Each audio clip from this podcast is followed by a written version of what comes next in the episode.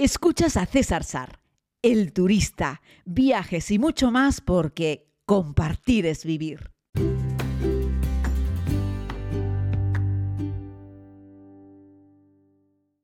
Saludos a todos y a todas, querida comunidad. Les hago este podcast donde continúo con este trancazo vietnamita.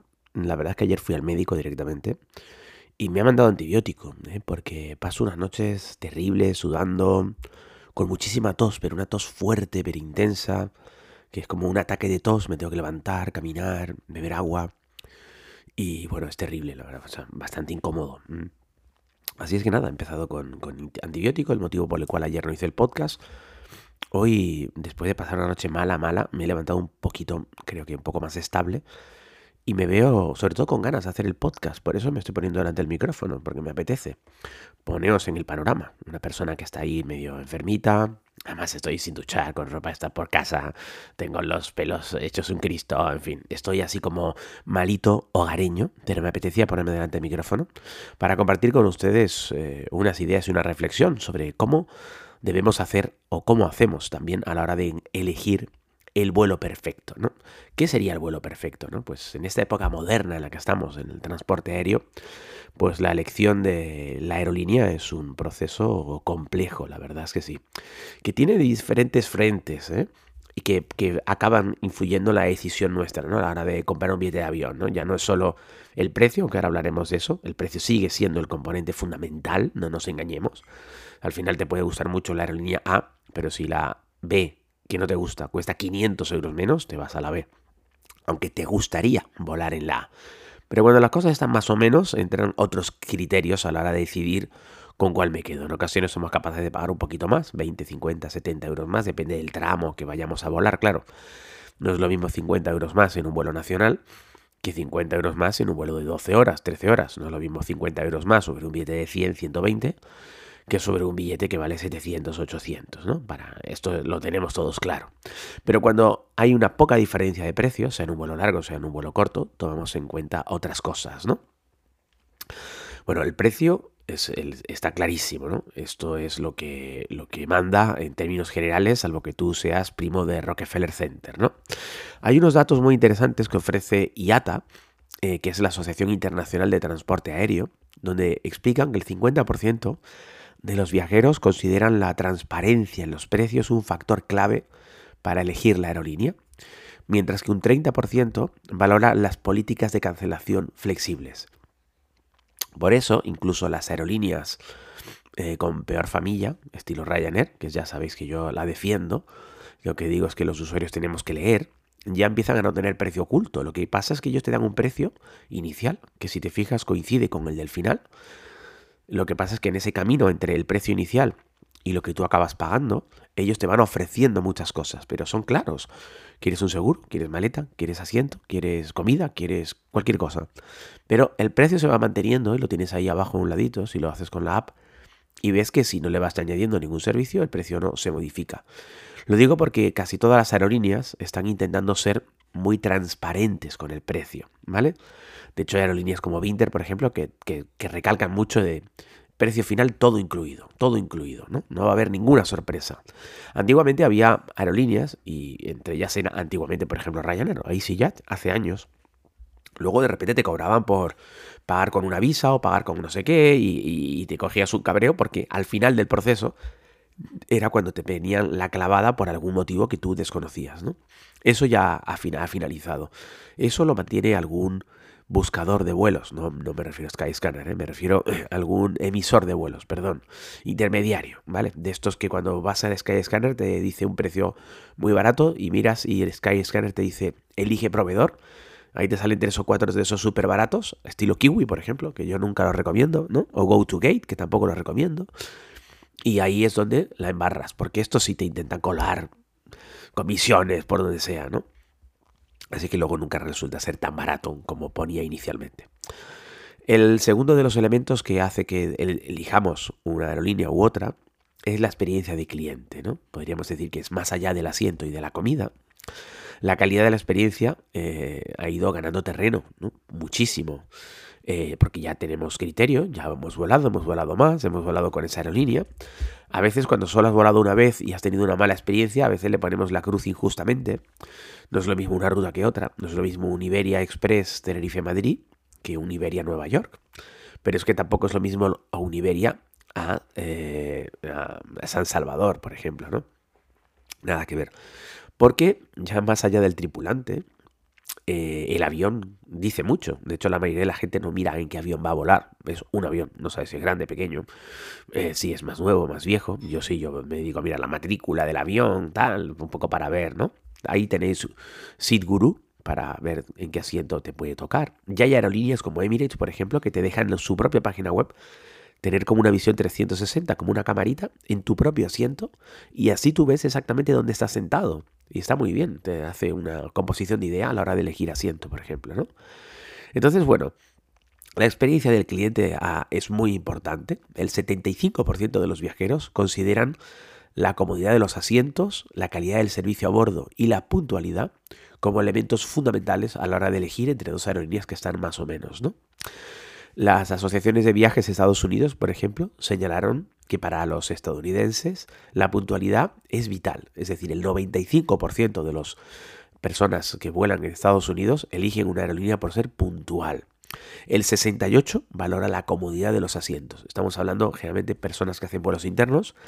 Y es cierto que en Estados Unidos hay vuelos internos largos, ¿eh? un costa a costa es un vuelito ya mediano, ¿vale? Pero en general la gente lo que quiere es llegar rápido aunque no sea tan cómodo. Algo nos parece también parecido cuando volamos en Europa para un vuelito de dos horas. No necesitas que el avión sea muy cómodo. Lo que sí quieres es que el avión esté bien, que el precio esté bueno, que te den, si te dan una cosita, la tripulación, en fin. Eso es lo que mira sobre todo, ¿no? Que sea puntual. O sea, si tú vuelas tres veces por Europa con la misma aerolínea y siempre llegas dos horas tarde, no lo vas a elegir nunca más, por muy cómodos que sean los asientos, ¿no? Otro de los factores es la confiabilidad y la seguridad, ¿no? Eh, esto es, a veces, muchas veces es una cuestión de percepción, porque los aviones que si vuelan en Europa o en Estados Unidos son seguros sí o sí. Pero eh, hay algunos aspectos que hacen que la gente dude sobre esto, ¿no? Las estadísticas de la Administración Federal, eh, la FAA de Estados Unidos, siempre digo porque estos son los que más datos tienen, ¿vale? Habla que el 80% de los viajeros consideran la seguridad como el factor más importante a la hora de elegir la aerolínea. Cuidado porque en Estados Unidos ha habido aerolíneas con unos cuantos siniestros, ¿no? Ponía el ejemplo el otro día de que la aerolínea más importante del mundo es American Airlines y ha tenido unos cuantos siniestros con muchos muertos y la segunda aerolínea con más pasajeros está a punto de ser en el mundo Ryanair y no ha tenido nunca nunca ha matado a nadie, ¿no? Eh, por decirlo de alguna forma, ¿no? Sin embargo, Ryanair tiene una reputación malísima y American Airlines se supone que tiene una reputación buenísima. Pero tienes más probabilidades de morir volando con American Airlines que con Ryanair, al menos hasta la fecha, ¿no? Eh, ojo, esto punto y seguido no deja de ser un chascarrillo, ¿vale? Ambas son aerolíneas súper seguras, American Airlines también. Pasa que con el volumen de pasajeros que tienen, lo raro es que los europeos, los irlandeses, y Dios quiera que no, no hayan tenido todavía un evento, pero no porque ellos sean cutres ni nada, no, no, sino por el volumen tan grande que tiene, es un tema estadístico, ¿no? Pero bueno, habla también de lo seguro que se ha vuelto la aviación hoy en día, ¿no? American Airlines también lleva muchos más años volando que Ryanair, ¿vale? Otra de las cosas que influyen cada día más, y esto es un poco el cuarto y último punto, está ahí cogido un poco con alfileres, es la sostenibilidad. Y ahora os voy a poner un ejemplo, ¿no? Y es que, bueno, hay una creciente eh, eh, conciencia ambiental, es verdad, ¿no? Y cada día hay más personas que eligen una aerolínea en función de, eh, si son más sostenibles o menos sostenibles, ¿no? La Agencia Europea del Medio Ambiente indica que el 45% de los viajeros consideran las prácticas sostenibles y la eficiencia energética de una aerolínea como factores importantes. Y aquí es donde la gente dice muchas mentiritas o mentirijitas, o aquí es donde la gente siempre se pone como de frente a la cámara cuando le preguntan y sonríe, pero luego cuando la cámara se quita uno mm, deja de esbozar la sonrisa, ¿no? Y os lo, os lo argumento claramente. Si tú le preguntas a alguien, oye, ¿usted elige la aerolínea en función del criterio medioambiental? No, sí, sí, claro, claro, claro. Pero mira, desde hace ya un bastante tiempo, los amigos de Vueling, a la hora de comprar el billete, fíjate, justo antes del pago, tienen una pestañita que ellos la tienen por defecto quitada, o sea, no es una trampa que la tienen puesta y luego tú la tienes que quitar, no. Es una pestañita que la tienes desactivada en la cual te preguntan si quieres en este vuelo aportar X cantidad de dinero para que el vuelo sea un poco más sostenible. Es decir, ellos pueden cargar en cada vuelo, esto es algo que se hace una media, ¿vale? No es que de repente llegue un doñito y le ponga allí 3 litros de combustible, pero Vueling ya ha hecho varios vuelos con biocombustible, no solo Vueling, sino otras aerolíneas. Pero pongo el caso de Vueling, ¿vale? Porque son los más transparentes en esto. entonces tú puedes, si quieres, a la hora de pagar, decir que quieres que tu billete de avión cueste un poquito más, con tal de que ese avión sea más sostenible y por lo tanto vuele con un porcentaje más alto de biocombustible, por lo tanto es menos contaminante. A ver, guapas y guapos, levantad la mano. ¿Cuántos de vosotros y vosotras habéis pagado más conscientemente para que el vuelo sea más sostenible. Porque yo no conozco a nadie, ¿eh? a nadie que lo haga, nadie. Porque eso queda en la intimidad de tú y tu aplicación de teléfono móvil. Y cuando la aerolínea te pregunta, ¿quieres pagar un poco más para que podamos poner un combustible más ecológico. Es que el combustible ecológico por el momento, querida comunidad, es mucho más caro, pero muchísimo más caro. Pero ellos no te cobran muchísimo más, no me acuerdo, es un pequeño porcentaje del precio del billete. Pero igual es un dinero, es un dinero. Con ese dinero igual te compras un bocata. Así es que al final, ¿qué haces? ¿Le das que sí o que no? Cuando le preguntas a la gente te dice que sí, es como cuando le preguntaban a la gente hace muchos años su programa de televisión favorito, todo el mundo decía que eran los documentales de la 2 del mediodía, incluso los años en los que la 2 no dio documentales al mediodía, que también ocurrió. Hubo años en los que la 2 ponía películas y no documentales, pero un 70% de la población española decía que ellos veían los documentales de la 2 de televisión española al mediodía, los fines de semana. Y era una mentira, una patraña, era para quedar bien. Estaba todo el mundo enganchado a Telecinco y a, y a esas cosas, ¿no? Y esa es la realidad. Así es que somos unos bien queda en términos generales. Así es que este cuarto y último apartado, el de la sostenibilidad a la hora de elegir la aerolínea, yo lo pongo muy en cuarentena. O sea, no me creo esta historia, ni muchísimo menos. O sea, imaginaos. O sea, tienes por un lado la aerolínea A, por otro la B, más o menos precios similares, un servicio más o menos similar, una reputación más o menos similar, son más o menos igual de cómodos y te vas a la que es más energéticamente eficiente. Lo dudo mucho, ¿eh? lo dudo mucho. O dudo mucho que eso haga que te decantes aún pagando más cuando ya hay aerolíneas que te están dando la oportunidad y el propio usuario eh, pues no le da la pestañita y no paga más dinero por eso. Bueno, conclusión, que evidentemente elegir una aerolínea es algo complejo, sin lugar a dudas. Lo ideal sería que, que el vuelo perfecto, ¿no? Es una aerolínea puntual, segura, cómoda, a un precio razonable. De ahí que yo creo que los amigos de Winter Canarias, por ejemplo, en esa ruta que emprenden ahora para Madrid a partir de febrero, pero que también tienen rutas a otros lugares de España y de Europa, ¿no? Están funcionando también. Son un poquito más caros, pero porque te dan un mejor servicio. En el cómputo general, los amigos de Winter, por ejemplo, tienen un servicio muy redondito, ¿vale? Hay pocas cosas que fallan ahí. Lo tienen todo como bien organizadito, bien estructurado, siempre te incluye la maleta, tal. Está muy bien, te dan algo de comer, el avión es cómodo, es seguro, es limpio, la tripulación es amable. En fin, eh, la sensación cuando tú vuelas en los Embraer estos de Winter para ir fuera de Canarias es que es un sitio confortable. Y en general es un poquito más caro que la competencia.